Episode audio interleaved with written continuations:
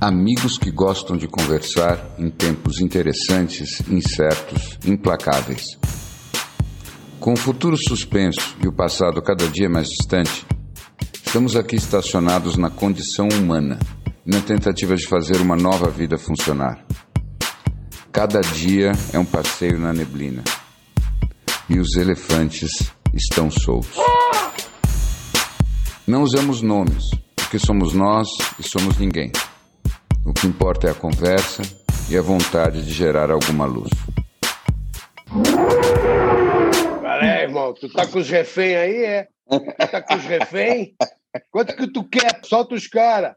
As terroristas da luz. Aqui, ó. A gente está traficando, a gente tá traficando vibrações boas aqui, meu irmão. É, nossa, isso é muito Aqui, ó. boa. Tu é.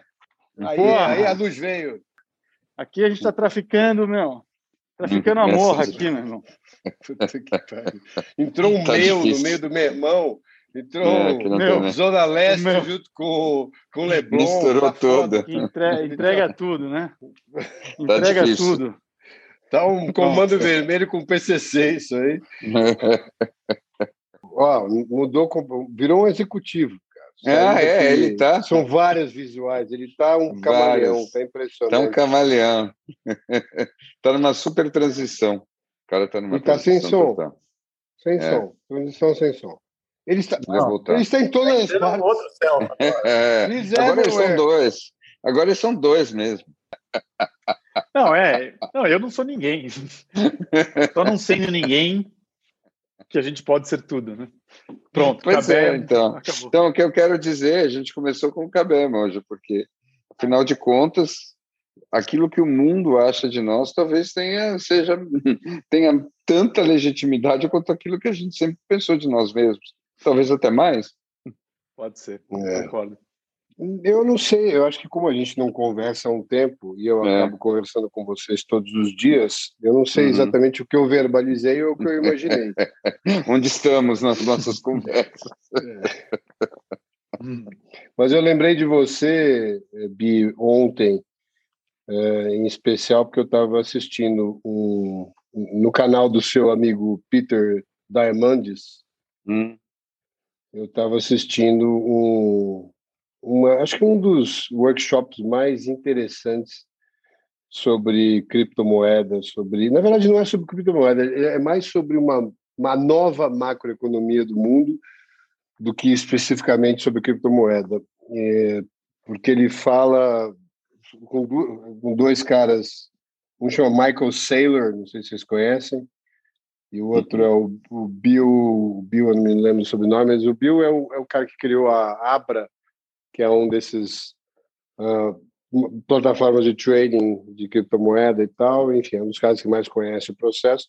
Mas eles falam muito mais da energia que está por trás da, do Bitcoin, em especial, e de como o Bitcoin vem como um instrumento de, ah, de possibilidade de, de democratização da economia mundial, dando acesso para as pessoas que não têm banking no mundo inteiro se tornarem passíveis de conseguir defender seu patrimônio contra a inflação, esse tipo de coisa, em cima de um. Enfim, mas ele vai muito além disso, ele vai, mostra, acho que tem um negócio interessantíssimo, você imaginar que esse último ano, quem não fez, quem tinha ah, ativos, né, que era o top, sei lá, até 10% da população mundial, que tinha ativos, teve o melhor ano da vida sem poder fazer absolutamente nada. Né? É E verdade. o, e o resto da Uhum. pirâmide teve que trabalhar 30%, quem sabe 50% mais quando pôde, para ficar 30% para trás. É. E porque se você realmente não tem ativo num, num- num cenário global inflacionário, você só enxerga ah, você tendo ou não poupança, ou sua poupança, seja no que ela tivesse uma moeda local, ah, ou mesmo em dólar, perdendo para a inflação. Uhum. E se você tem um salário, ainda tem um salário, e não perdeu o emprego durante a pandemia, você tem o seu poder de compra diminuído em pelo menos aí 30%, em alguns setores até mais. né?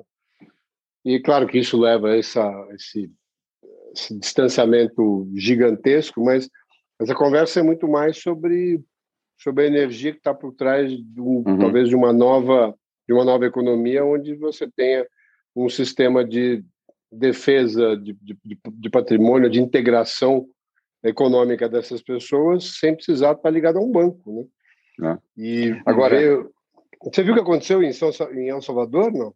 Não, o que aconteceu? El Salvador é o primeiro país, a, além de dolarizar a economia, é, eles institucionalizaram o Bitcoin como moeda corrente. Que? Legal tender. Nossa. Fizeram isso? Fizeram isso. E é, e é uma tendência que pode vir para ficar. Você, porque não o Bitcoin como ativo, ativo é uma coisa, o uhum. Bitcoin como moeda é outra. Né? Como moeda é outra. E, e, e na medida que você tenha outros estados, outros países, state nations, que eles chamam, né, uhum. né? aderindo a isso, você tem uma economia finalmente desregulada ou, ou regulada só é, onde precisa, em questões de lavagem de dinheiro e outras coisas, mas sem as taxas absurdas, né, e uma possibilidade de alguém, das pessoas defenderem, eh, receberem uma moeda que teoricamente não está vinculada a nenhum governo, nenhuma, nenhum, uh, enfim, não tem nenhum vínculo com, com, com base monetária de nenhum país em especial, né? porque aí uhum. qualquer expansão monetária de um país você está sempre suscetível. E, e, eles vislumbram muito isso como uma poupança para gerações e gerações, 100 anos, 200 anos, uh, faz as contas contra os outros ativos que você possa ter e tal. Você ter, por exemplo, uma, uma seguindo a lei do banco imobiliário, você tendo um, uma casa, né, quanto te custa por ano em termos de, de, de IPTU, ou seja lá, o imposto de propriedade nos Estados Unidos, uh, em 20 anos ela não vale nada, né, se ela não tiver uma apreciação de, de valor e tal. Mas é, um, é uma conversa muito interessante. Eu vou depois passar para vocês aí o link também. Acho que vale a pena ouvir. É, um, é uma quebra de paradigma. Eu aprendi muito nesse, nesse workshopzinho. Olha, eu, eu acho tudo que você está dizendo tilinta várias, vários neurônios na minha cabeça e, e, e encaixa com algumas observações que eu estou fazendo num nível mais de atmosfera coletiva, eu diria.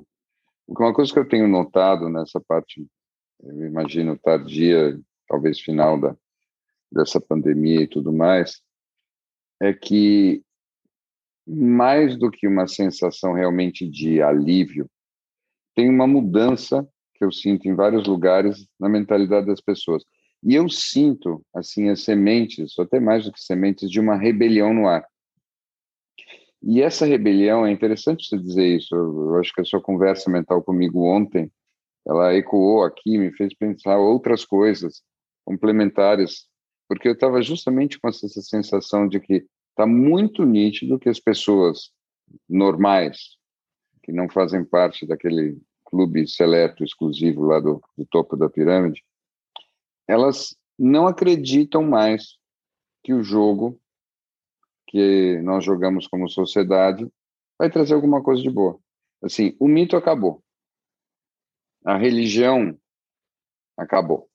Então, é, dá um pouco essa sensação de que, ao invés de das pessoas continuarem simplesmente se esforçando para jogar bem o jogo do banco imobiliário, elas de alguma maneira elas estão estão tentando descobrir como é que elas vão fazer para jogar um outro jogo, ou pelo menos se recusar a jogar esse jogo, que foi o jogo do mundo, sei lá, talvez por um, um século, ou talvez mais.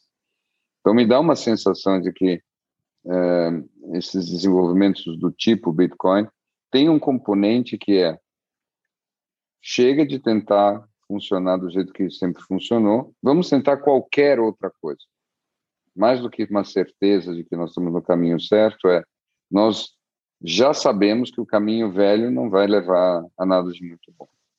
E eu acho que essa essa convicção que tem a ver com a desigualdade absurda, extrema do mundo e que, obviamente, o sistema só piora, piora, piora, piora, piora, faz com que coisas exóticas apareçam e libertárias também.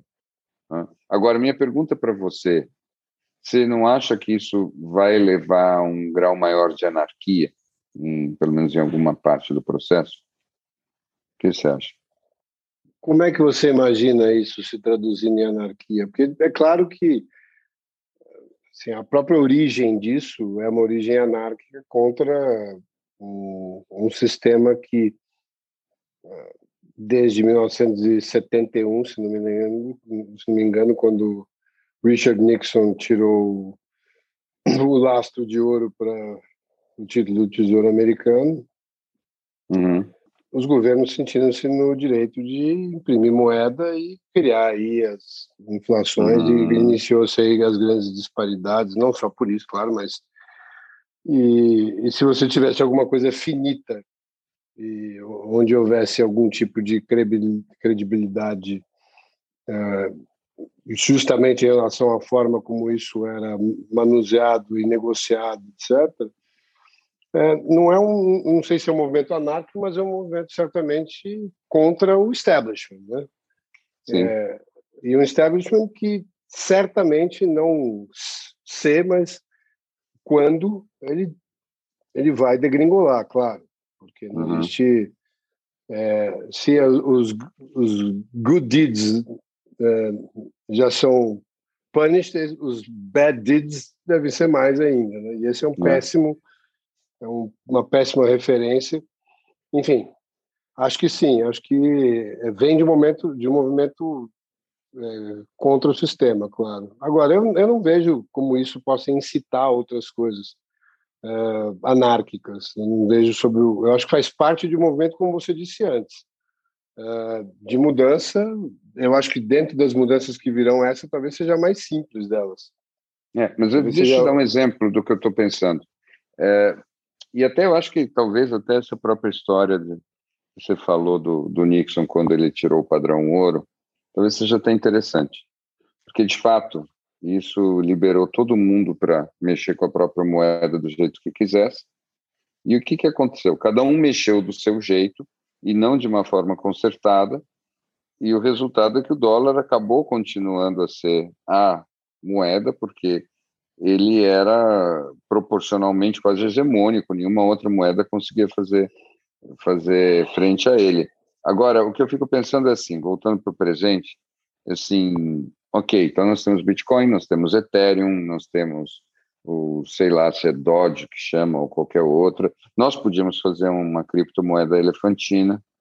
Então, uh, o que eu fico pensando é se se tiver, se cada um for para um lado, isso não vai basicamente só gerar uma uma, uma, uma confusão mesmo ao invés de ser algum movimento que seja capaz de, de suplantar a ordem velha? Porque o que eu fico pensando assim, o objetivo que está por trás de tudo isso sempre é um, um sonho de revolução. Para que haja uma revolução, no fundo você precisa de um de um grupo organizado com algum tipo de proposta, plataforma ou até uma moeda, alguma coisa assim. Ah, eu tenho a sensação que está cada um indo para um lado. Eu não sei se é, faz sentido. Eu, eu acho que vale a pena você assistir eh, esse. É. Vale mesmo, porque acho que ele uhum. elucida muito esse tema, isso em particular, porque essa é uma pergunta que surge no final uh, e acho que é inevitável.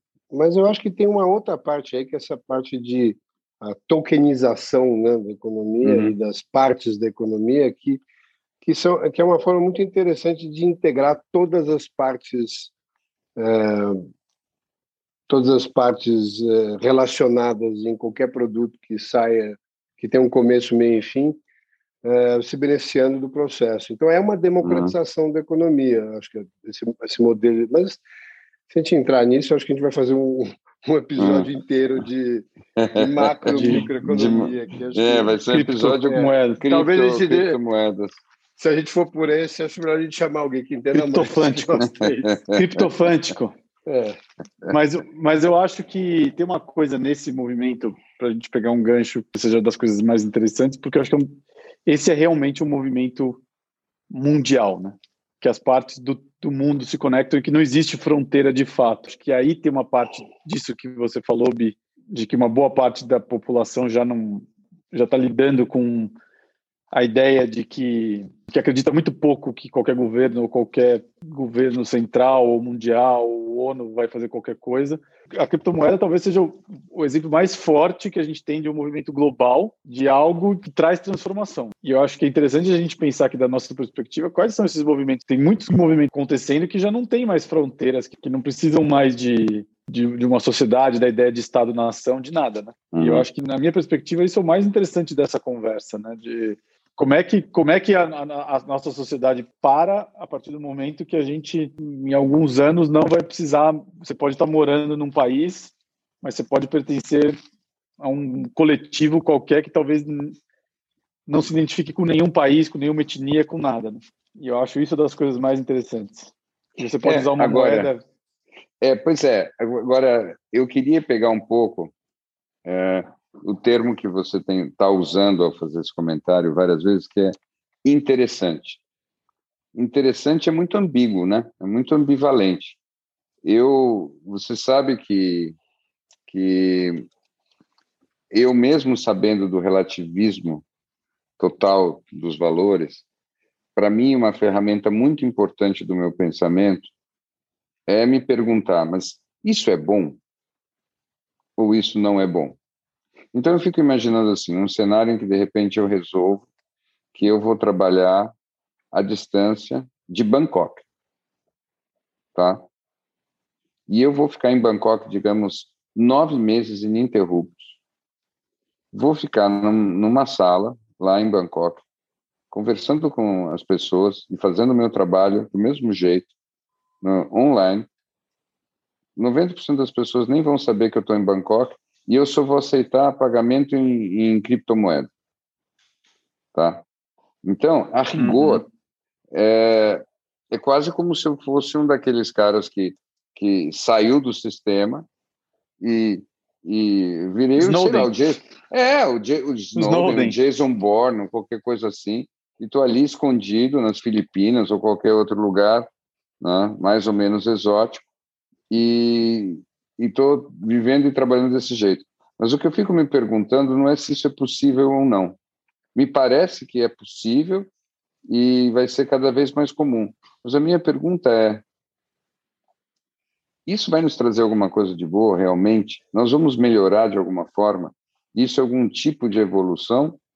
Ou, ou simplesmente, na verdade, isso é possível porque as coisas estão. É, o mundo está velho?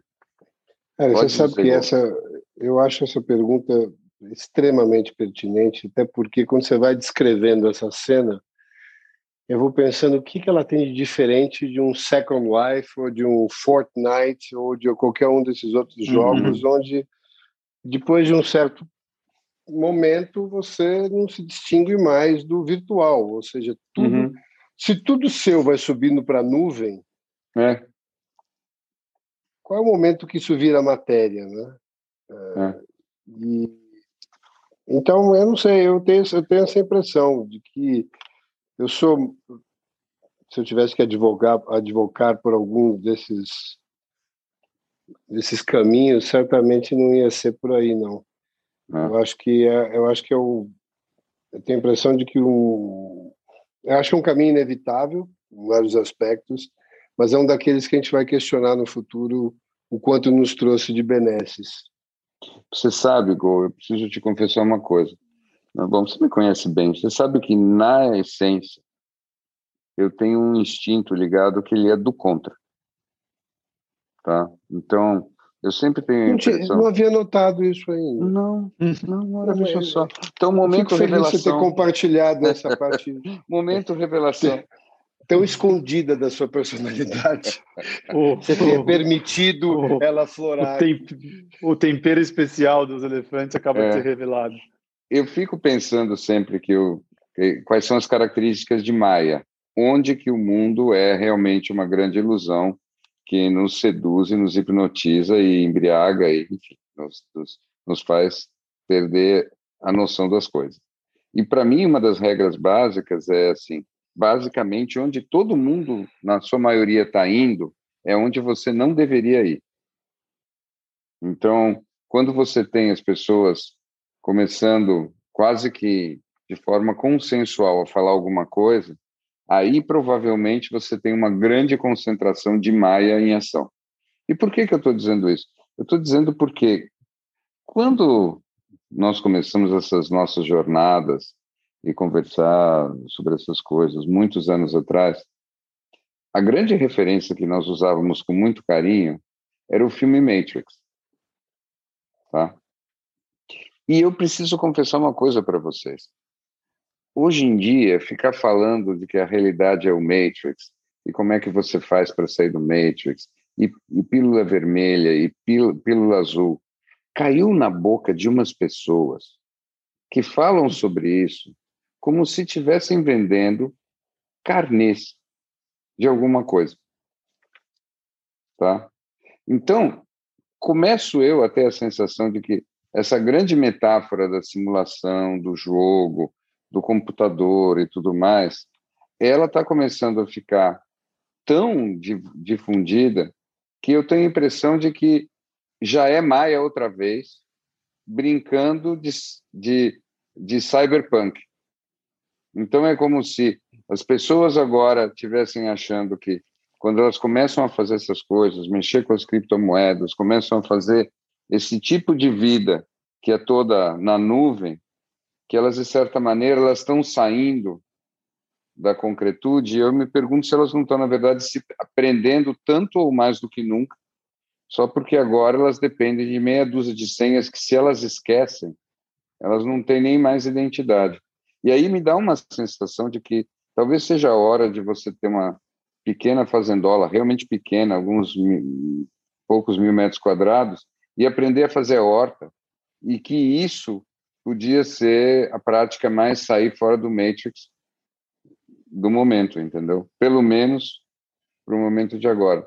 Não sei, alguma você, coisa assim. Mas você tem a impressão de que as pessoas que estão indo mais para a nuvem, elas têm uma sensação de estar tá saindo do Matrix? Porque eu acho que ali é uma das camadas. Elas estão fazendo óbvias, upload, né? né? Elas estão fazendo upload para o Matrix, né? Na minha operação. Ah, mas eu, eu tenho a impressão que sim, porque porque a maior parte das pessoas ainda está vivendo tudo isso, eu acho, como uma libertação do peso do concreto.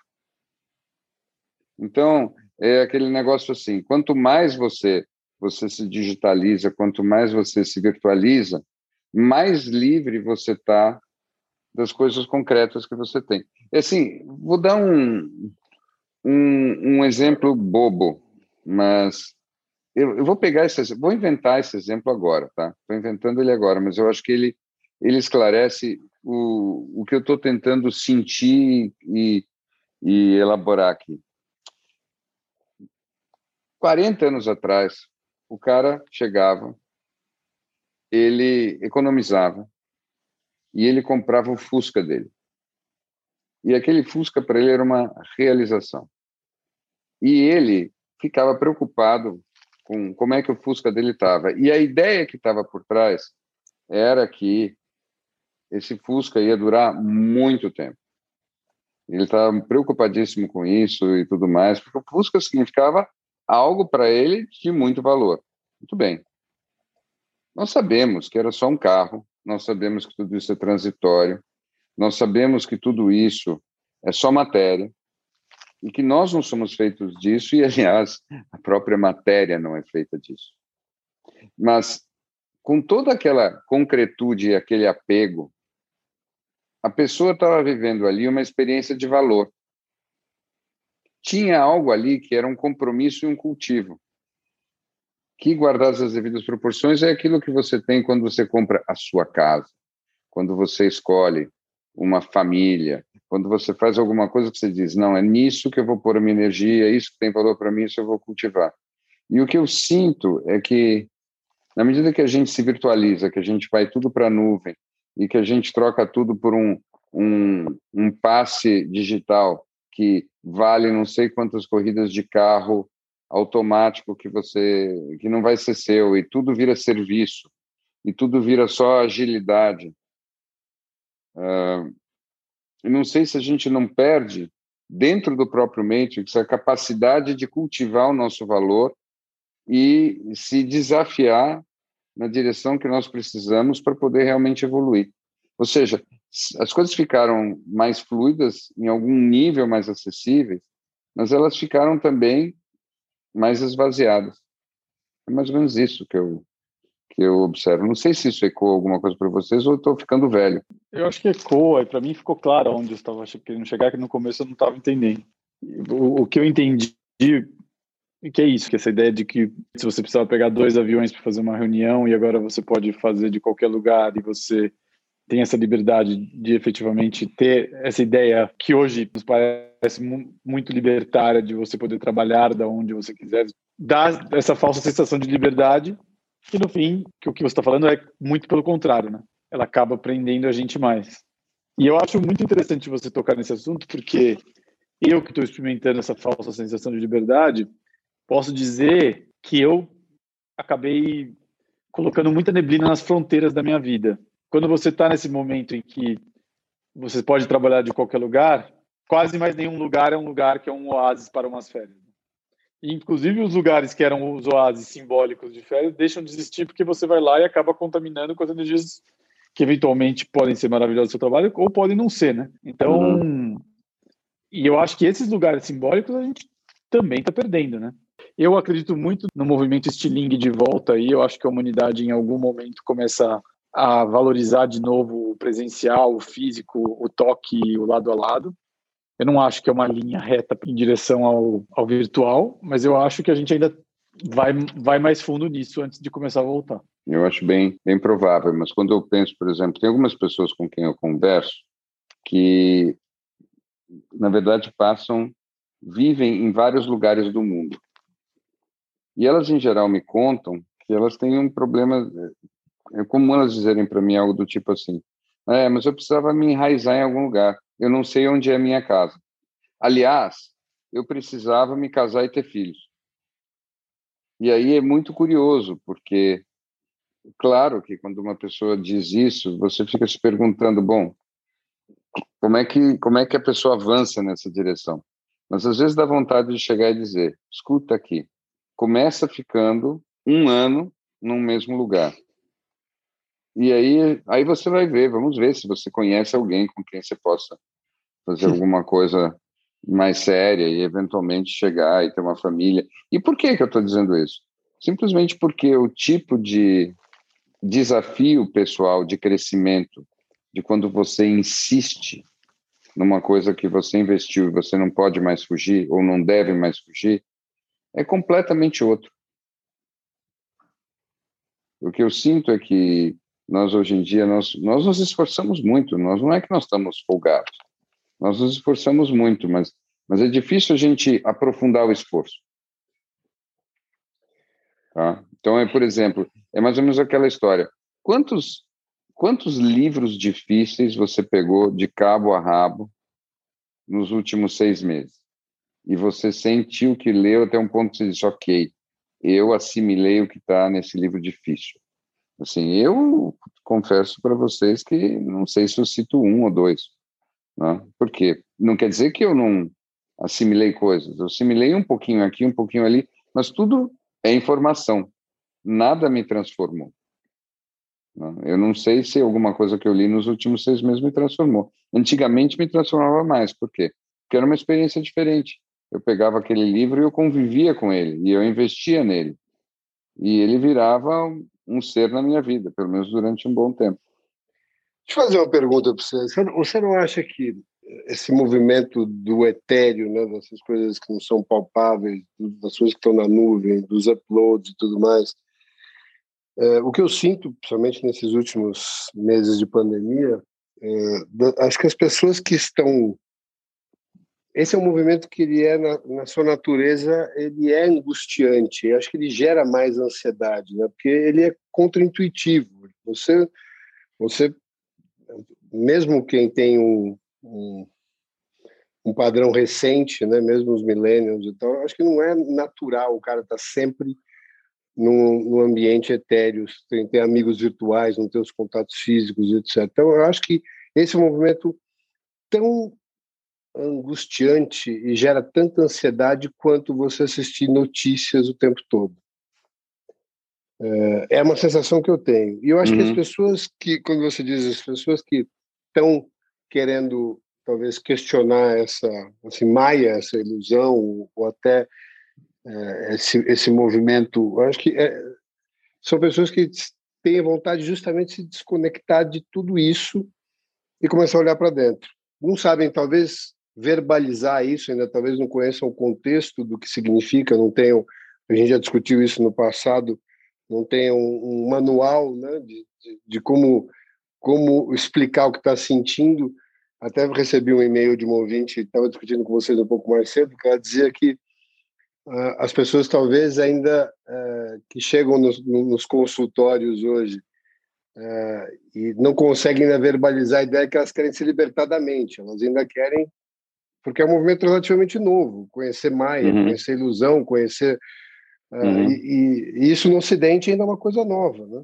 Uhum. Então, eu acho que esse movimento todo, essa ansiedade toda que está no processo, quem está buscando sair disso, eu acho que está quase querendo sair disso tudo ao mesmo tempo quer botar a mão na terra, quer botar a mão no, né, plantar uma árvore, quer ver a natureza, quer ver o sol, quer ver o pôr do sol e quer sair da frente de qualquer tela, seja uhum. ela para operar Bitcoin, seja ela para entrar num Zoom call, seja para, uh, eh, enfim, seja para o que for, seja para assistir as notícias do, do, do, que cada vez mais querem te trazer para a ilusão, né?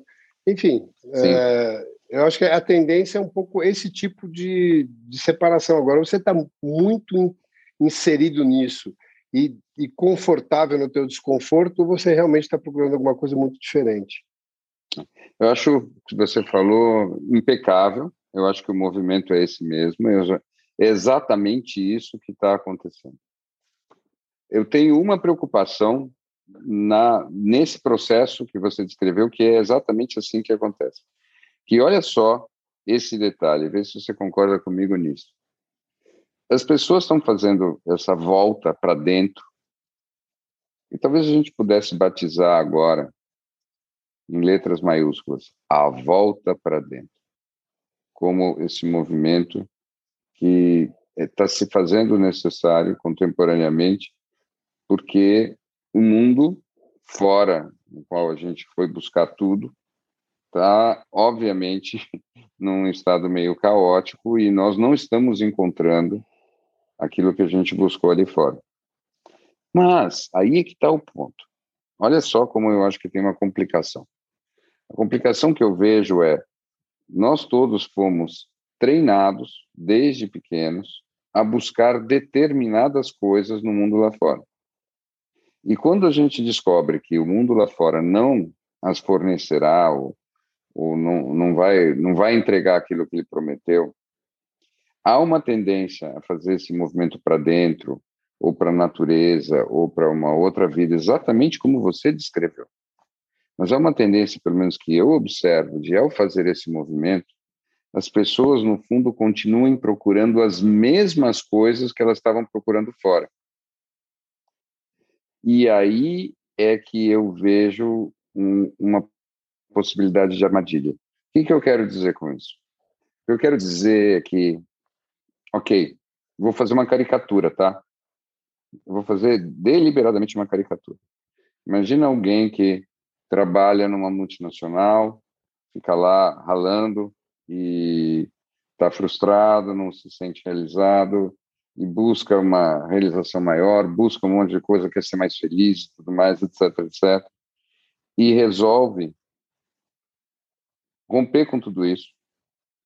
Arranja uma namorada que também tem uma outra cabeça e se juntam, se casam e resolvem morar, em, vamos dizer, em algum lugar, sei lá, na praia, em algum lugar, ou no campo, e ter uma vida mais simples e tudo mais. É totalmente válido, muito legal. Mas eu não estou convencido de que ao fazer um movimento desses, essas pessoas vão realmente encontrar o que estavam buscando. Elas podem, durante muito tempo, se convencer de que sim, por quê? Porque ao fazer um movimento desse, você tem que fazer todo um processo de convencimento com você mesmo. Mas, no fundo, essas pessoas continuam procurando uma coisa nesse movimento que nenhum movimento talvez possa dar. que é o quê? Que é uma sensação de evoluir num, num propósito maior. O que eu tenho a impressão é que as pessoas só ficam melhores e só se sentem realmente centradas, enraizadas, quando elas estão num processo constante de vida inteira de evoluir num propósito maior. É a sensação que eu tenho. Acabei. Gostaria de propor, propor uma alternativa a este pensamento. Uhum, claro.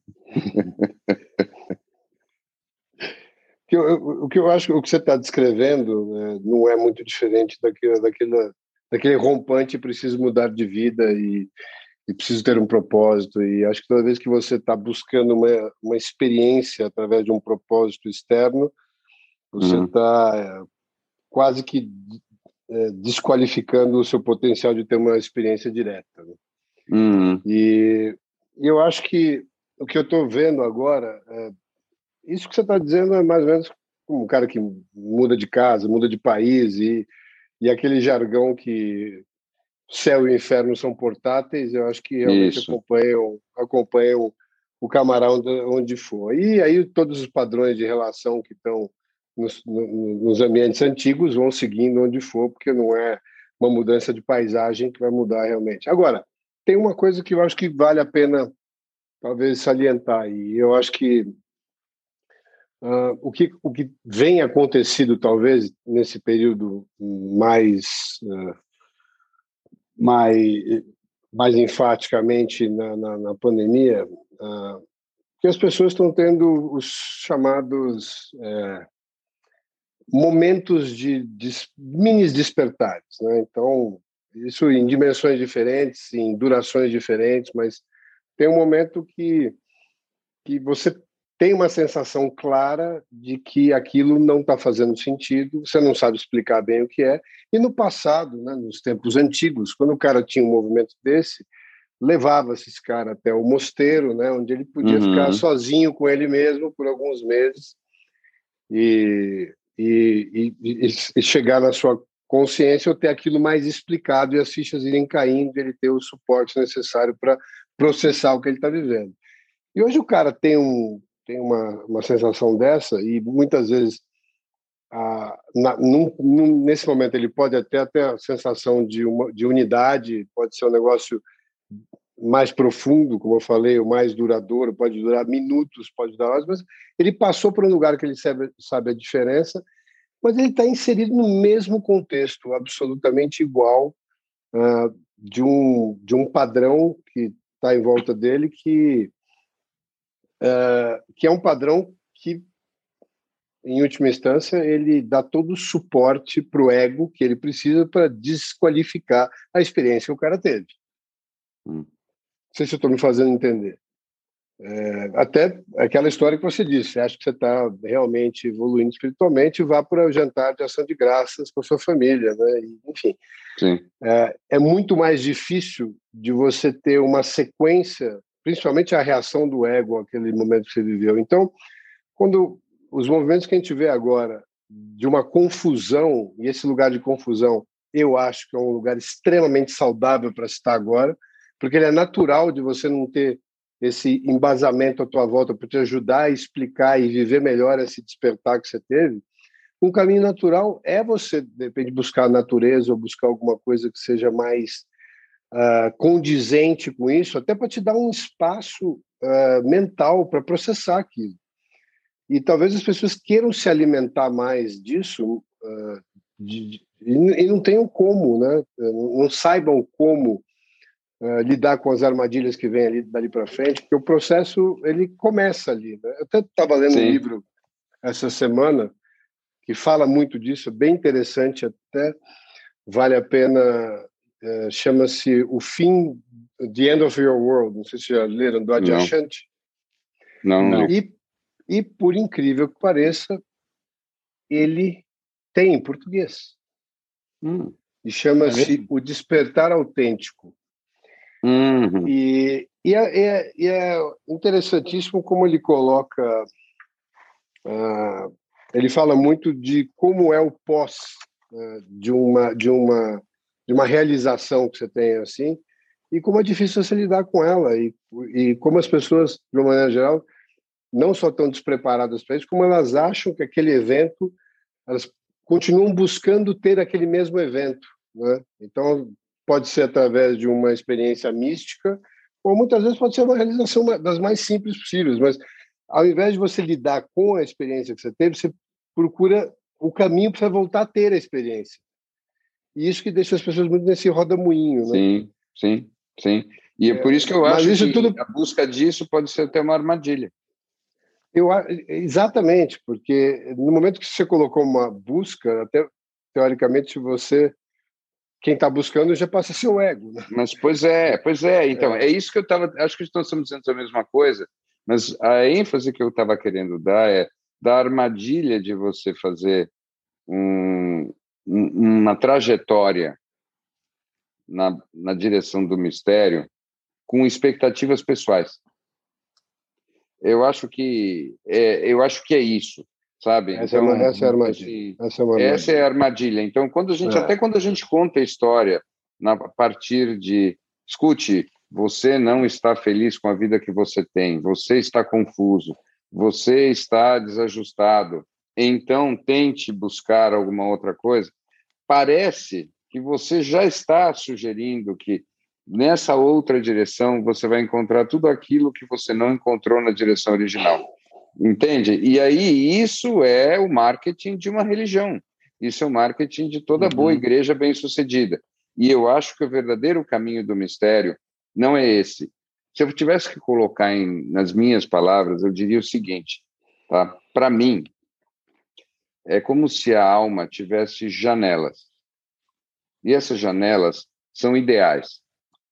Então, você começa se esforçando e até se sacrificando em termos pessoais em nome de ideais. Mas o que são esses ideais? É como se, num sentido universal, existissem quatro grandes janelas. Uma delas é a verdade. Então é o seguinte: se você faz um caminho pessoal para dentro, até para fora, em que você diz assim, eu quero ficar com aquilo que é verdade mesmo. Eu quero procurar maior verdade, eu vou sacrificar minha vida na maior verdade que eu puder encontrar, sempre. E eu vou questionar sempre, eu vou sempre atrás da maior verdade. Você não vai encontrar uma verdade definitiva, mas você vai ter um eixo que vai fazer com que você evolua no mistério da vida de uma maneira que é sólida. Se você faz isso com a liberdade, eu preciso ser livre. Eu vejo que todo mundo que acha que é livre, na verdade, é preso. Essas pessoas estão completamente aprisionadas. Eu não quero ser como elas, eu quero ser verdadeiramente livre. E você fica um tempão na sua vida se perguntando o que, que é a verdadeira liberdade e você vai testando todas as coisas e vendo como elas acabam te aprisionando, e você vai avançando até que você se liberta, ou acha que se libertou para depois descobrir que não se libertou, você faz um belo caminho. Se você faz isso com o bem, com a bondade, você faz um belo caminho. Se você faz isso com o belo, você faz um belo caminho, mas você tem que se dedicar radicalmente a um ideal que seja muito maior do que você mesmo. Se não, fica muito difícil, você fica buscando só o mistério como quem busca uma porta de saída e um alívio para o sofrimento dos apegos que você tem. Essa é impressão Cara, que é, eu desculpa, não sei se o Snow queria falar alguma coisa, mas eu, eu lembrei de uma eu acho que o grande combustível do Matrix é a comparação. E se eu dissesse que, se eu pensasse de onde pode vir a libertação, é você conseguir, enfim, não se comparar com ninguém. Não se comparar com ninguém. Ou, ou, ou, ou, qualquer outra, ou com uma situação, enfim, você é, entender é, que a partir desse, desse, desse pequena sementinha que você sentiu diferente, vale a pena puxar esse fio, e esse fio vem sozinho, ele não depende de nada que tenha fora.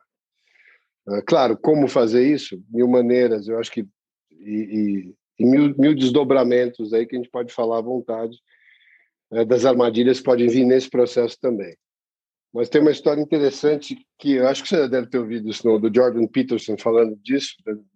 Ele, ele conta uma história do, do, do investidor de, do Vale do Silício. Você ouviu essa? Não?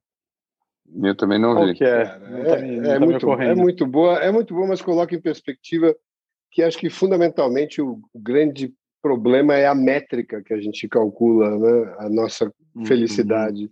A partir de que métrica você calcula a tua felicidade e todas as outras coisas ligadas ao, a, a, a tua ao teu preenchimento interno, vamos dizer assim. Né? Ele conta a história desse cara que ele conheceu, que é, segundo ele, um dos caras mais brilhantes do Vale do Silício, um cara jovem, uh, tinha uhum. conseguido, ele, ele construiu um império de educação na área de empreendedorismo de tecnologia, construiu acho que 165 escolas no mundo inteiro, Uh, investiu uhum. em mais de 2.100 startups com sucesso. Quer dizer, o cara tem um track record de, de absoluto sucesso, jovem ainda. E um dia ele liga para tá falando com o Jordan e fala: Cara, eu realmente. Meu, eu olho para minha vida, olho para o meu caminho, eu me sinto, eu me sinto um fracassado. Jordan falou: mano, qual, a partir de quê? Né? Eu, ah, eu vejo o que eu fiz vejo o que, o meu roommate na escola fez e, cara, me sinto um fracassado. Eu, por mais que eu faça, eu, eu tenho um. E o Jordan argumenta, cara, eu conheço a tua história, imagina, você, dentro do que era possível se alcançar, eu acho que você fez. É, poucas pessoas fizeram o que você fez. Aqui. Ele falou, não, mas cara, esse, esse meu, meu, meu roommate na minha sombra e tal. O Jordan falou, quem é o teu roommate, né? Ele falou, é o Elon Musk. e o Jordan devolve para ele, cara, tá um pouquinho. A sua comparação é um cara que inventou basicamente um carro elétrico. Depois ele fez o carro elétrico acessível. Depois ele construiu, uma, ele resolveu competir com a NASA, que já era impossível. Depois ele leva um, um foguete a um décimo do preço de um foguete normal, que também é impossível. Depois o cara coloca o carro elétrico dele no foguete e manda para a Lua. Porra, essa, essa é a tua referência. E, e cara, e a gente. E, e, é um negócio impressionante do ser humano, né? É, independente do contexto que ele. Eu vi muito isso nessa pandemia, onde esses 10%, 5% ou 1% ficaram muito mais ricos, e em detrimento, claro, não, em detrimento por uma fatalidade específica do, do, do da conjuntura econômica, é, dos outros 99, mas o fato é que as pessoas passam a, a fazer coisas que não faz parte da natureza delas em função do que elas alcançaram de performance financeira. E esquecem do que elas precisam, do que elas são, do que, elas, do que é realmente importante para elas. Né? E sempre um, uma, uma comparação que vai te levando para um lugar de ansiedade angústia absoluta, independente de onde você estiver. Warren Buffett fala que na trajetória dele de quase 100 anos aí, tirando as pessoas que saíram de extrema pobreza, ele conheceu uma, um percentual ínfimo de pessoas que ficou mais feliz por ganhar mais dinheiro. Pois é, mas eu acho que é justamente justamente isso. Você deu um excelente exemplo de como as pessoas são concretas. Essa essa pessoa que você descreveu não tem ideal nenhum. Esse é o processo que está por trás da filosofia do René Girard. A gente já falou desse cara. É o cara que explica grande parte da história da humanidade, da natureza humana, a partir do desejo mimético. Ou seja, as pessoas têm tão pouca referência de dentro para fora de qualquer coisa que elas olham para o lado para saber o que, que, elas devem desejar. Uhum. E elas não têm a capacidade. Neurônio de... espelho, né? elas não têm a capacidade de aspirar nada que os outros símios não estejam aspirando. Referência isso, mimética. Mimética, esse é o desejo mimético. Então, a, uhum. a lógica básica é assim: você já viu alguém é, desejar alguma coisa completamente abundante que todo mundo tem à vontade? Não. Agora, né, pensa no oxigênio. Agora, quando te falta oxigênio, é só isso que você quer. Agora, o, o, ponto todo, o ponto todo é que nosso nosso desejo ele ele funciona de uma forma muito banal e todo o nosso sistema alimenta o tempo todo a banalidade do nosso desejo. É aquilo que eu sempre conto, a história lá do, do sobrinho do Freud, o Edward Bernays, que fez inventou o consumismo usando as estratégias de psicologia para criar uma, uma psicologia de massa consumista, ou seja, você vai criando desejos infantis e tentando satisfazer minimamente um pouquinho esses desejos infantis. E o meu ponto todo é que, assim, nada disso tem a menor chance de funcionar. E o problema é que a maior parte dessas pessoas, quando se volta para dentro ou tenta sair do rat race, ou do, da, da roda do hamster, levam esses mesmos desejos para o outro caminho. Ah, então eu quero me sentir bem, eu quero ser feliz. Eu vou dizer para vocês uma coisa. Eu nunca vi um, uma daquelas pessoas que faz uma trajetória espiritual realmente notável, daquelas que serve de, de, de experiência para nós também, de referência, que tenha avançado um pouquinho que seja, porque estava preocupado em ser feliz. Nenhum dos nossos heróis espirituais jamais estava preocupado com isso. Eles estavam preocupados em entender qual era a verdade, eles estavam preocupados em entender qual era a coisa de mais valor que eles podiam encontrar na vida. Eles estavam preocupados... Ou de, ou de questionar tudo, né? Ou de questionar tudo. Então é o seguinte, se você está preocupado em se sentir melhor, talvez, eu não sei, talvez a melhor coisa realmente seja tomar um CBD, né? Ou fazer uma boa terapia. Mas eu... não, não me coloca nessa. Não, para, para, para, para. Mas eu queria fazer uma pergunta para vocês. É, pensando naquele exemplo que você usou, Bi, é, do cara que trabalha para caramba, ou da mulher que trabalha para caramba, e enfim, depois vai numa busca. Eu acho não são todos primeiros pezinhos numa piscina, assim, porque qual é o entre esse estágio de, de questionamento máximo e o estágio da alienação máxima? Tem um, tem um processo, tem um caminho, né? Uhum, claro. E, e, esse, e, esse, e essa insatisfação, inclusive, de você não se sentir feliz, não é o começo de um movimento que vai te levar, levar a buscar mais coisas, que eventualmente pode ser você falar, bom, vou, vou pegar a minha parceira minha companheira e vou me mudar para Bali, é, fazer cabanas de palha. E daí você percebe que você está levando a sua insatisfação para você, daí você vai lá começar a ter acesso a outras coisas que vão te levar a outras coisas. Em algum momento você começa a essencializar um pouco mais porque você percebe que aquele caminho era menos óbvio do que parecia e você começa aprofundar. Não são todos partes do mesmo processo. A gente está falando sempre da mesma coisa, mas em estágios, diferentes. Então, vou responder, acho que com, de uma forma muito clara como é que eu vejo isso. Então, primeiro ponto, eu, minha opinião é que óbvio que alguém que vive esse outro modelo de vida está vivendo uma vida melhor, tá? Então, uhum. eu não estou criticando essa vida alternativa ou diferente. Eu acho o máximo fazer isso. Mas, uhum. quando a gente olha para isso do ponto de vista da, daquilo que é realmente a estrada, você disse os primeiros passos dessa estrada seriam isso. Eu não tenho tanta certeza. Porque eu tenho a impressão que, em termos de custo-benefício na verdadeira estrada, é muito fácil a gente se atrapalhar nesse movimento. Ou seja, eu estou falando aí por observação, não por não uhum, por nenhum uhum. preconceito, tá? Então, sim, sim, eu, tá. eu, acho que assim, é, praticamente todas as pessoas que eu conheço que se deram o trabalho de largar tudo e ir para Bali, viver uma vida de Bali, é, elas gastaram grande parte da energia que elas tinham para fazer esse movimento acontecer e depois para se identificar com esse movimento e esse movimento funcionar. E, curiosamente ou não, o que eu observei é, depois disso, uma certa tendência as pessoas ficarem num platô. Como se, assim, o esforço para fazer aquilo foi considerável, e quando elas uhum. conseguiram, uhum. é como se elas se con convencessem de que essa é a jornada que elas precisavam fazer.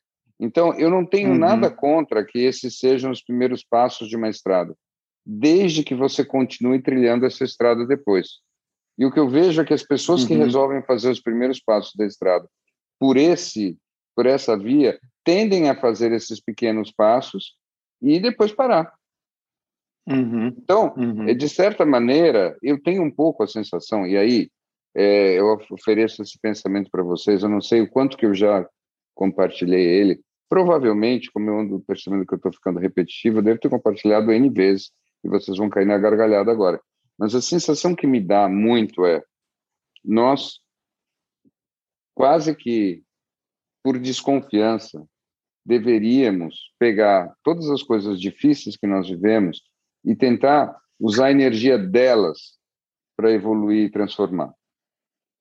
Eu acho que hoje em dia nós temos tantas possibilidades para todos os lados que não é que haja em si nenhum problema, mas acaba sendo perigoso você dizer, hum, aqui está ruim, deixa eu fugir para algum lugar muito melhor. Não porque isso não seja válido, mas porque é uhum. é muito fácil você cair naquela questão do, do, da nossa psique, que é o deslocamento. Então a gente vai se deslocando e a gente vai se deslocando e a gente vai se deslocando e por de tanto movimento a gente acha que evoluiu, quando na verdade a gente só se mexeu. Uhum. Eu estava pensando aqui e, e se esse não fosse assim se esse não é o primeiro passo, assim, se, eu estava pensando qual, quais poderiam ser os, os, primeiros passos nesse processo para alguém que está levando uma vida é, totalmente alienada de si mesmo. Né? Seria o que a dor? Seria um, um, profundo impacto, um trauma? Quais seriam os processos que levariam a esse acordar de uma pessoa? Assim, qual, qual seria esse processo se não fosse esse de, de uma busca de, um, de, uma, de uma mudança de vida de uma forma menos traumática? Eu acho que a mudança de vida, ela, pelo que você está me dizendo aí, é uma mudança a partir de uma sensação de um desconforto. Né? Uhum, sim. Então, o, o desconforto, uhum. ele, o cara pode, o sujeito pode continuar tentando arrumar isso desse jeito, que é, é se, se, mudando geograficamente para algum outro lugar que seja mais uhum. aprazível para aquele momento, ou acho que essa hipótese que o Bi levantou, que eu gosto muito, é de você começar a observar todos esses processos difíceis da sua vida como a tua escolinha, o seu supletivo, que você pode dar a intensidade uhum. que você uhum. quiser. E eu acho que aí vem aquela tem uma uma uma linha do curso em milagres que eu gosto muito que diz que todos os relacionamentos são para cura. E e eu acho que aí você pode realmente, esse mesmo sistema de preferências que diz que está uh, faltando árvore na sua vida é aquele que diz que a pessoa uh, que está do teu lado está te incomodando.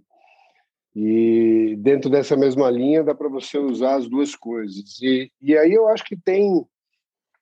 A gente discute aqui muito, eu sei que nenhum, nenhum caminho sozinho do que a gente fala aqui é a solução para nada, mas eu acho que as, as ferramentas que a gente discute aqui, quando você entra nessa modalidade, todas elas parece que em algum momento têm como ser usadas. Estava é, uhum. até pensando nisso outro dia, Bi, em, em relação. Uh, acho que tem uma, um, um processo muito particular aqui nosso com você, porque você você tem esse você tem uma possibilidade de ajudar as pessoas muito através do seu conhecimento, além da tua experiência. Né? E a gente aqui, talvez eu falo por mim um pouco, não sei se posso falar pelo Snow, eu estou muito mais no campo uhum. da de dividir as minhas experiências para poder de alguma forma trazer luz para a vida de alguém, né? através dos meus perrengues. Mas uhum. eu acho uhum. que quando você vai por esse caminho, a gente vai buscando pequenas coisas que usando essas ferramentas, seja um questionamento de um pensamento, seja um seja uma meditação, seja um, assim, coisas que vão te ajudando a trazer essas coisas que estão próximas desconfortáveis e usá-las como teu experimento de evolução. E, e aí uma uhum. das eu estava dando um exemplo bobo aqui que não tem nem tanto a ver, mas eu voltei a ler recentemente aquele livro do Marshall Rosenberg, da comunicação não violenta. Olha. E, uhum. e, fazia muito tempo que eu não via esse livro, e é impressionante como ele é atual.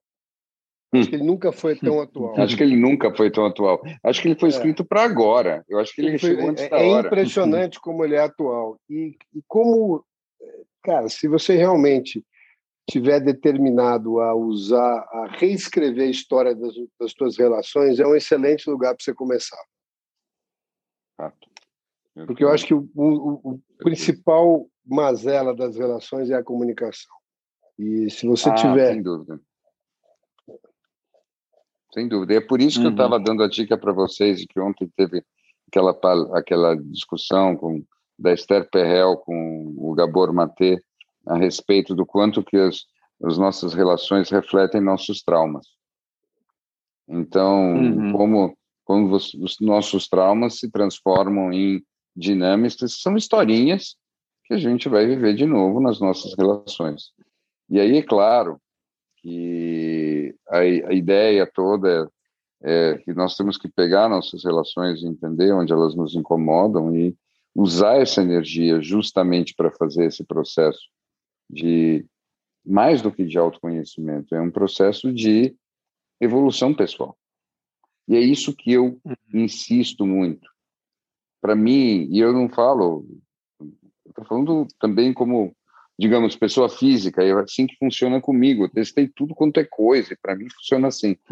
É, não basta você se conhecer, você tem que se colocar o desafio de buscar a sua melhor versão. Você precisa ah, ir além do ah, então é assim que eu funciono. Ah, então é assim que funciona. Tem uma coisa que aconteceu quando a psicologia foi para o mundo pop, que foi horrível. Horrível, horrível, horrível. Que foi, ela deu a entender que no momento de que você saca alguma coisa, descobre alguma coisa sobre você, isso praticamente te transforma. Mentira. O que acontece quando você saca alguma coisa sobre você? Você diz, uau, ó, oh, hum.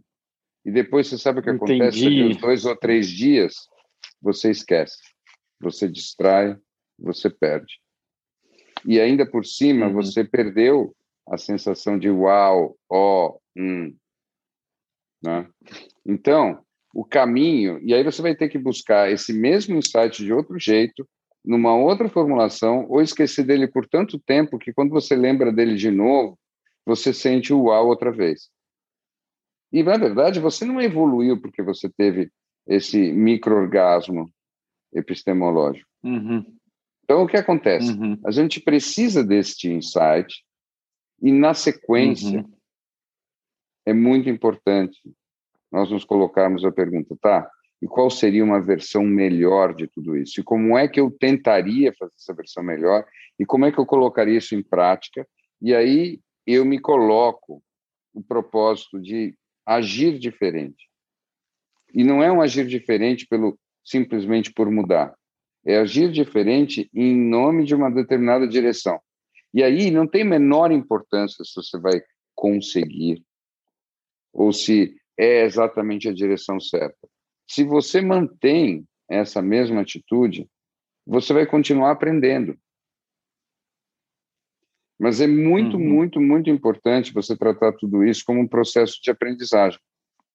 Eu acho que, por exemplo, as nossas conversas funcionam porque nós fazemos isso. Nós estamos sempre, sempre uhum. tentando aprender.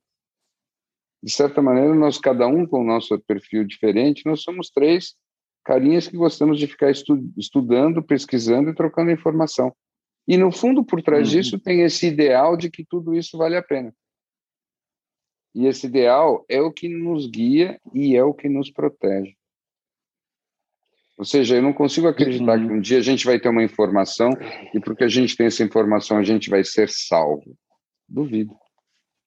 É, de tudo que você falou, é, que eu concordo Uh, só tem uma, uma coisa que, para mim, em especial, chama atenção como uma pequena armadilha, para mim, hum. na minha experiência, que é essa ideia da melhor versão de mim mesmo. Porque eu, eu, eu para mim, isso soa, pode soar de uma maneira muito pessoal como uh, mais uma busca, né?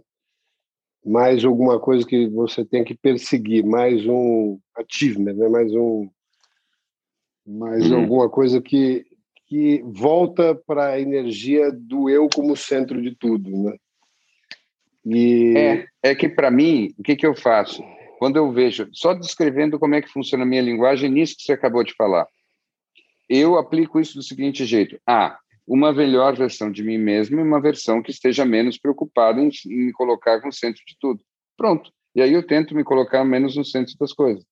O que eu acho só, É que se você vai ter um insight que, nossa, não faz sentido me colocar no centro das coisas, e não tenta transformar isso numa prática constante, você vai continuar se colocando por inércia, por hábito, por programação.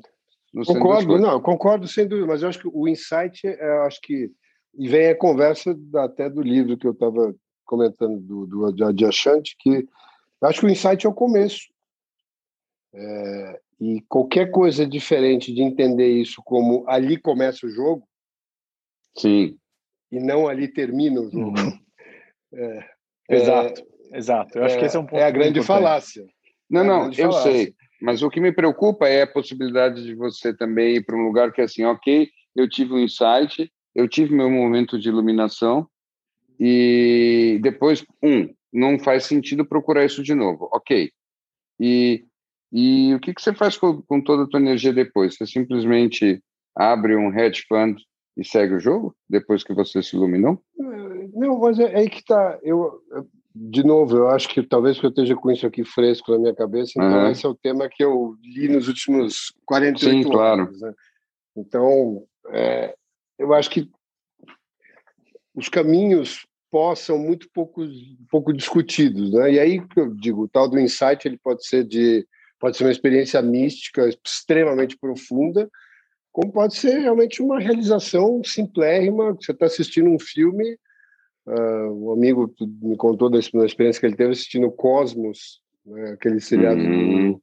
do, do, do, Carl antigo do, do Carl Sagan, e ele quando se deu conta do, enfim, que ele era basicamente um, um flagelo de poeira do universo ali, para ele foi uma, uma realização tremenda, e uh, ali começou o caminho espiritual dele e tal. Mas uh, eu acho que você entender que aquilo ali é o começo de um jogo, que, claro, você vai voltar, eh, dependendo do tempo que aquilo durou, eh, uma, uma certeza que você vai ter é que você vai, vai cair de volta no seu padrão.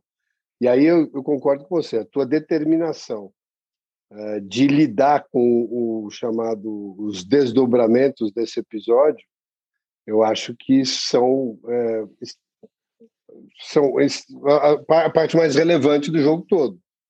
É. É, mas eu não sei se é sob o ponto de vista de, de, de, chegar em algum lugar.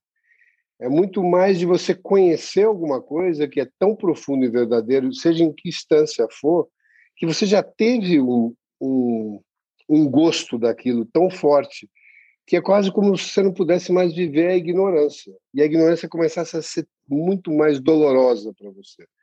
Ah. Mas claro que no tempo isso passa e a chance de você voltar para o então, mesmo lugar do padrão é cara, é muito grande. Eu vou é te dizer, um... eu acho que você é um romântico. Esse é um grande momento de revelação da nossa relação. Eu você acabei tinha alguma de entender, dúvida disso? Você é um criptoromântico. Atenção, atenção. Criptofântico hora de você botar um bolero ao fundo. Ele é um criptoromântico. Né? Ele imagina aquele momento em que a memória tão inefável daquele contato com uma verdade mais elevada vai ser suficiente para manter a chama no jogo. Eu tenho eu desse ponto de vista engraçado, porque assim, para mim, eu acho que nós concordamos fácil que tudo isso é um treino, que nós temos que treinar e praticar. Você mesmo é o primeiro a ficar falando de como é que a gente cria é, exercícios práticos. Vamos lá, exercícios práticos. Você tem toda a razão. Você tem toda a razão, é um treino. E você é um cara que treina muito, eu sou testemunha disso. Agora, a única coisa que eu estou dizendo é a motivação de treinar é de ficar um pouquinho melhor, até porque funcionalmente é assim que o treino funciona. Ou seja, você para treinar não, não funciona direito você simplesmente querer repetir exatamente o mesmo treino que você fez antes. Você tem que fazer o treino um pouco melhor.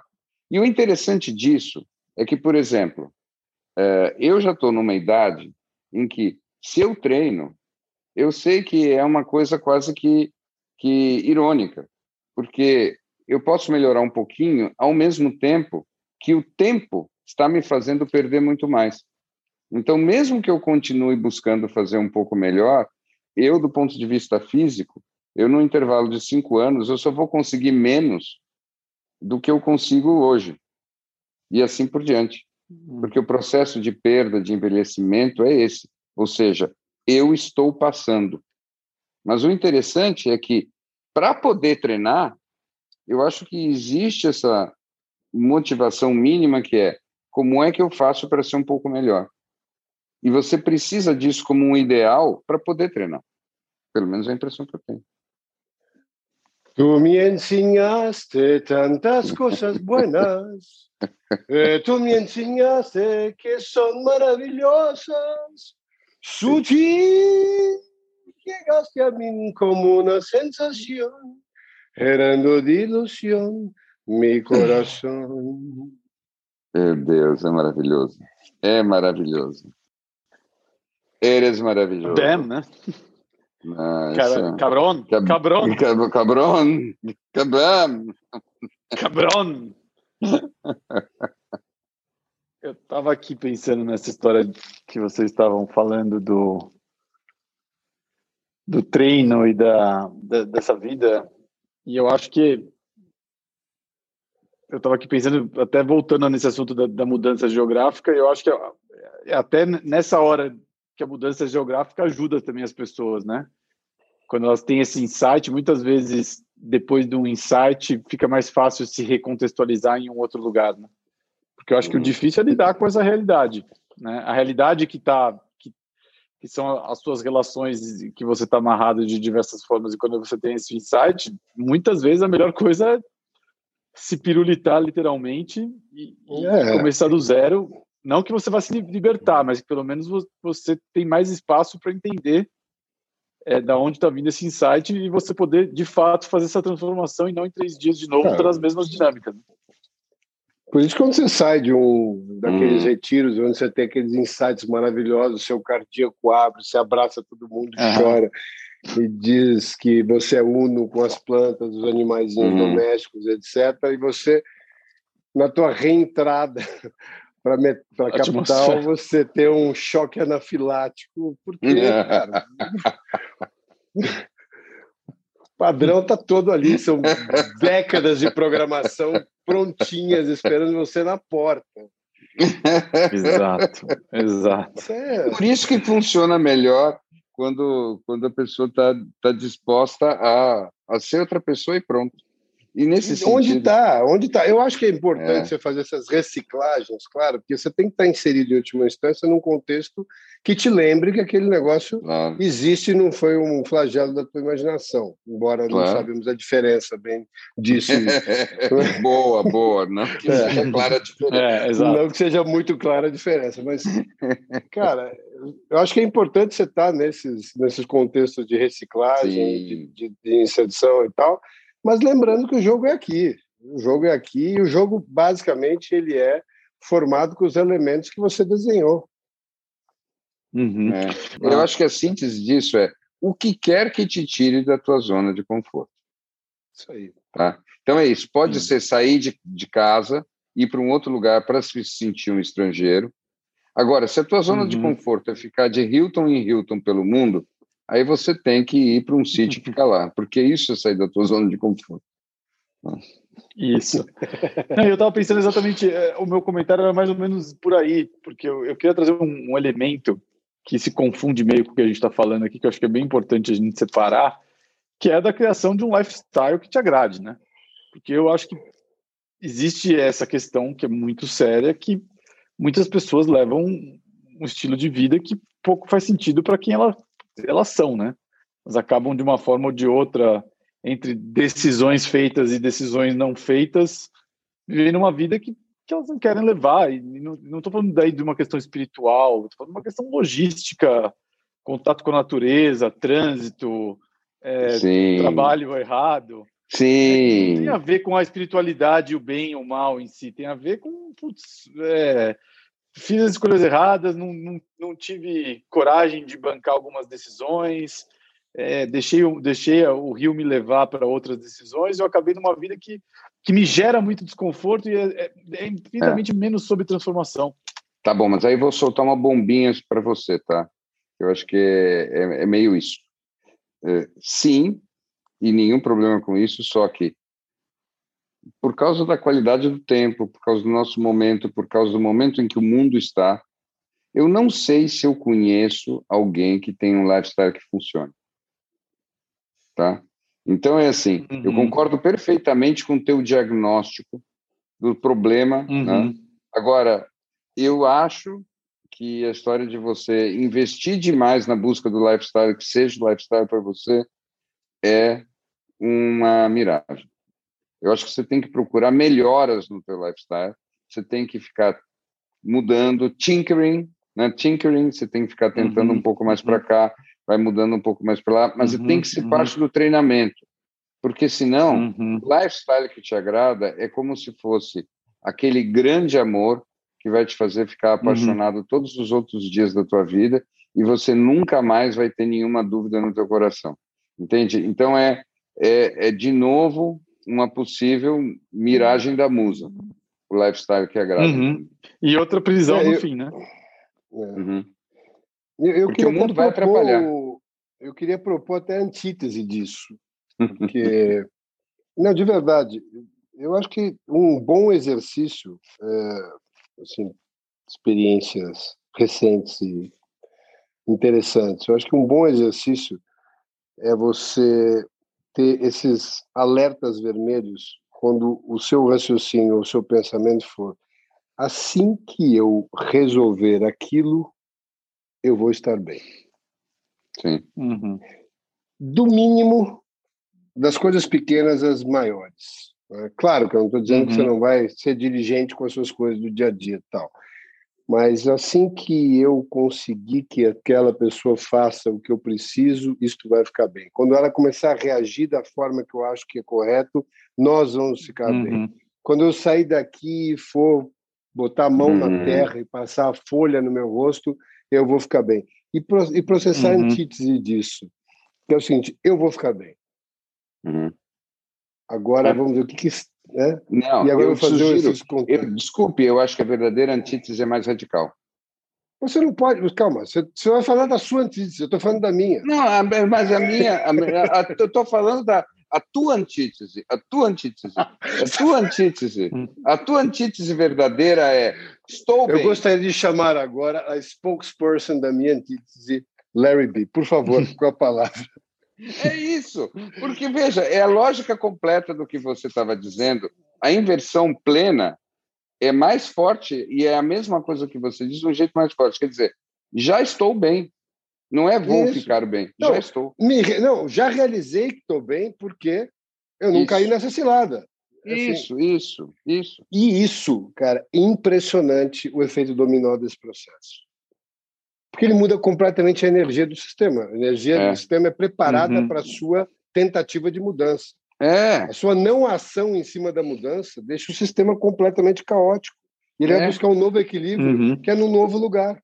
É, só que aí é que é que eu acho que tem uns, umas possibilidades interessantes do tipo, se eu já estou bem, o que eu posso fazer? Porque não é que eu não preciso fazer nada porque eu já estou bem. Eu posso fazer coisas, mas por você... outra razão. Sim, ou você uhum. pode pa pa parar de fazer planos. Sim, mas você pode. Agora, o ponto todo é, veja, é aí só que é a delicadeza importante.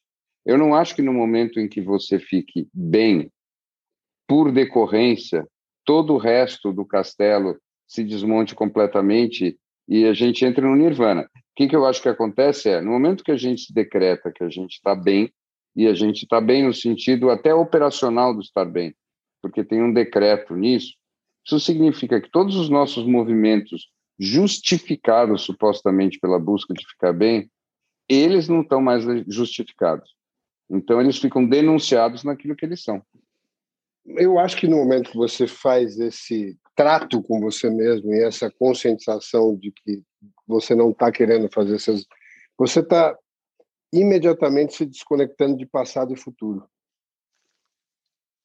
ele só é, é o caminho mais curto para você ir atrás do que se desse, desse nirvana chamado hoje de momento presente, é esse, uhum. é a sua.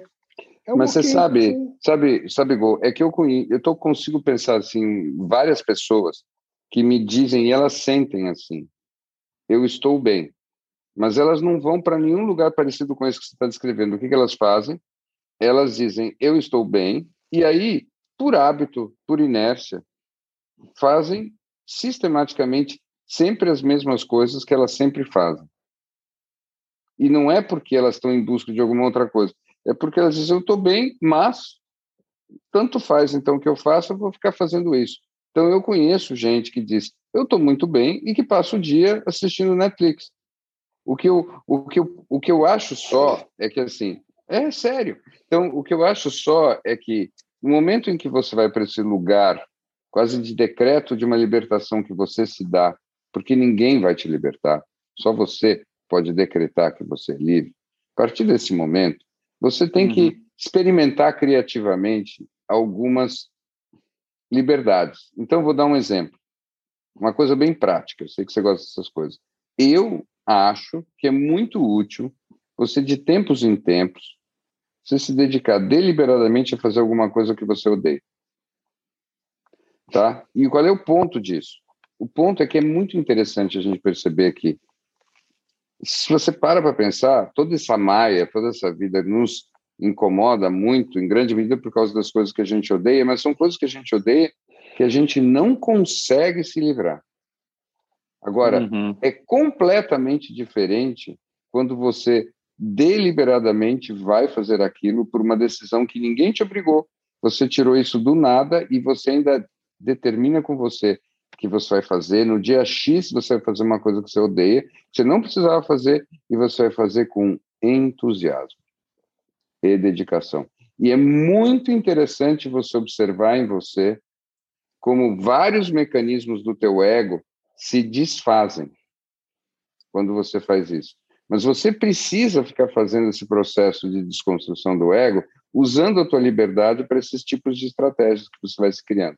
Entende? Pegue uma comida que você odeia, faz um prato com ela e aí respira fundo, se centra e diz como vai ser gostoso comer isso.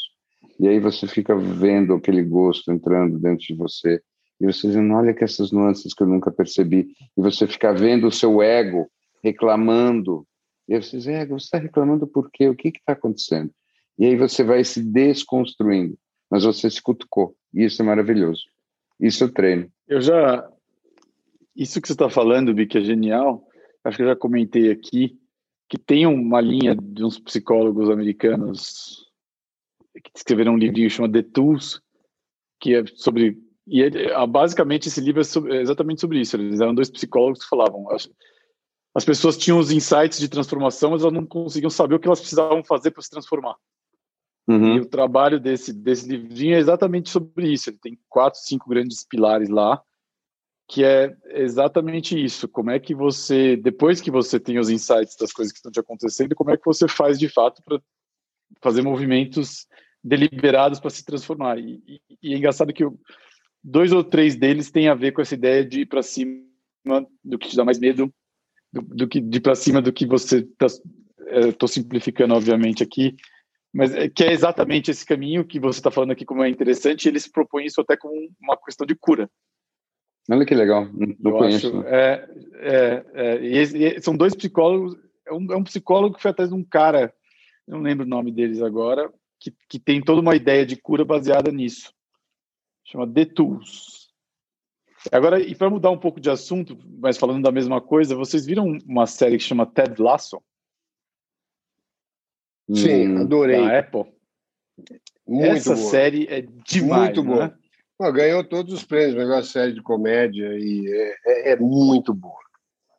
O é, que, que, é? que, que é? O Ted Lasso é basicamente, assim, é, eu acho que a gente talvez tenha que guardar para falar do Ted Lasso depois, mas assim, é, ele é um técnico de futebol americano que não hum. entende nada de, de futebol soccer hum. e e uma mulher que fica com um time que era o xodó do ex-marido da, do ex-marido da Inglaterra, contrata ele para ele afundar o time. Hum. para se vingar do marido depois de uma separação meio tenebrosa ali nos, que passou pelos tabloides ingleses. E ele chega lá, só que o Ted Lasso é o cara da luz, né? Ele é o cara que ele deliberadamente só escolhe se conectar com a luz. Assim, Olha só. Só que é feito é feito em muitos layers, é muito interessante. Porque é um personagem muito muito bem estruturado. E eu acho que ele ele não é um bobalhão, ele não é um bobo alegre, mas ele escolhe se conectar só com o que funciona, ele com, com só com, com, a, com a fluidez da energia, enfim, é muito interessante. E ele muda todas as relações dele a partir disso e muda todas as pessoas e as dinâmicas só em função do que ele faz com ele, do jeito dele ser. Olha que maravilha. Nossa. É muito Não, legal. É, é muito é, legal. É muito bom. É muito bom.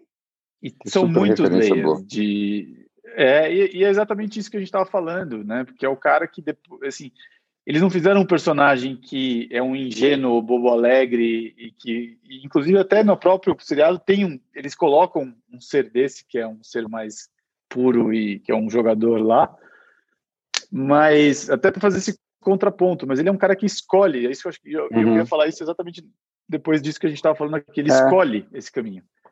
É. Ele escolhe esse caminho de. de e, e ele vai, as coisas são terríveis para ele, ele tá lá, e, e, as pessoas xingam ele na rua, ele. Sim, ele, ele, e ele insiste, né?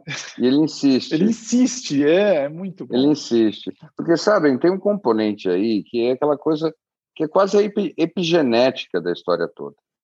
E vocês voltaram do, do Joe Dispensa falando muito nisso. E eu acho uhum. que nós precisamos trazer à tona. Atenção, atenção. Momento respeitável público. Sou eu a puxar o assunto do Joe Dispenza. Tá? Quero deixar isso registrado Confesso em ata. que não passou desapercebido. Confesso Quero deixar isso registrado em ata. Para... Eu achei que você ia falar que você ia fazer um curso dele aí. Mas enfim. Não, para qualquer momento. É, aproveitando. A qualquer momento, é... não é um problema. Mas o que eu quero puxar é só o seguinte: o que é essa história da epigenética? É nós sabemos e sabemos cada vez mais, e na verdade nós podemos mudar a expressão do nosso genoma, e isso de uma forma a gerar uma nova memória do genoma, porque não é só que a gente muda o nosso genoma por uns tempos, a gente muda a expressão do nosso genoma para os nossos descendentes. Agora, o que isso significa? Se nós pensamos que o genoma representa quase que a base mais sólida possível da biologia para repetição da nossa natureza, ou seja, ele é como se fosse a própria é, linha de código da programação que a gente tende a ficar repetindo.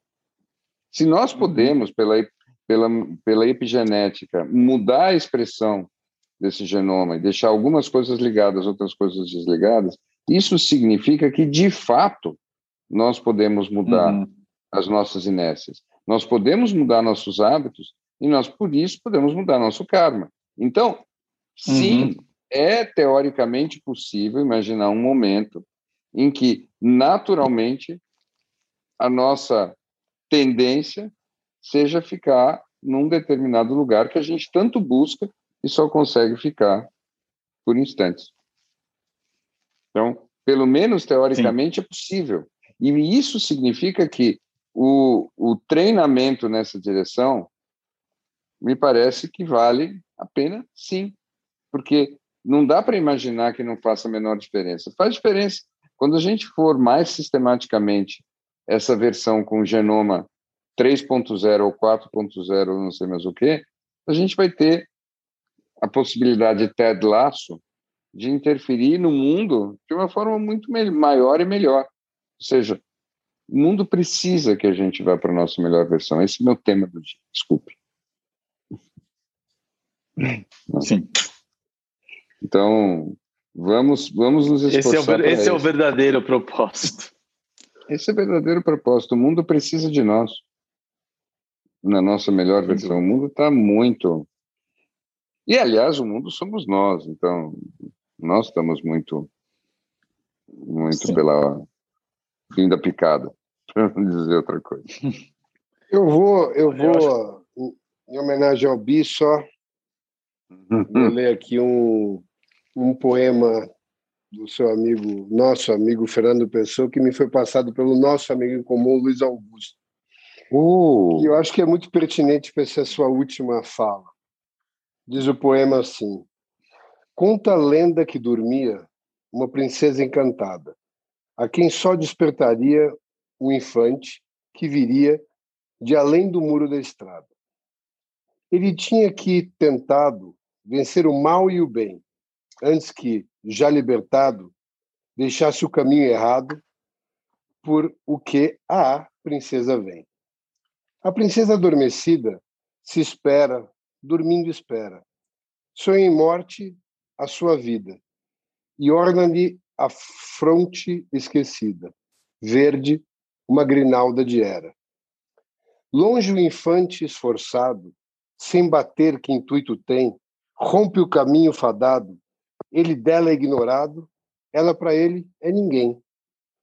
Mas cada um cumpre o destino, ela dormindo encantada, ele buscando-a sentindo, pelo processo divino que faz existir a estrada. E, se bem que seja obscuro, tudo pela estrada fora, e falso, ele vem seguro, e vencendo estrada e muro, chega onde o sono ela mora. E, ainda tonto do que houvera, a cabeça em maresia, erga a mão, encontra era, e vi que ele mesmo era a princesa que dormia. É, bravo! Muito bom, muito que bom. bom. Sim, princesas. é, e o mais interessante é que isso vale também para todas as princesas que dormem e ficam esperando os cavaleiros, que são elas mesmas. Também tanto. Vale nos dois sentidos. Exato. É o episódio das antíteses. Ou seja, é isso. E é, é um momento Obama, né?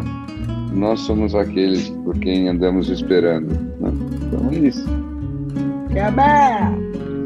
Sim. Sim, nós somos aqueles por quem andamos esperando. Linda frase. Tu me acostumbraste a todas esas cosas.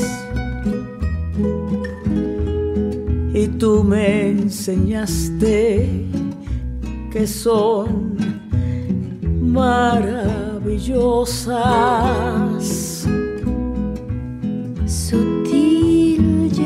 Llegaste a mí como la tentación, llenando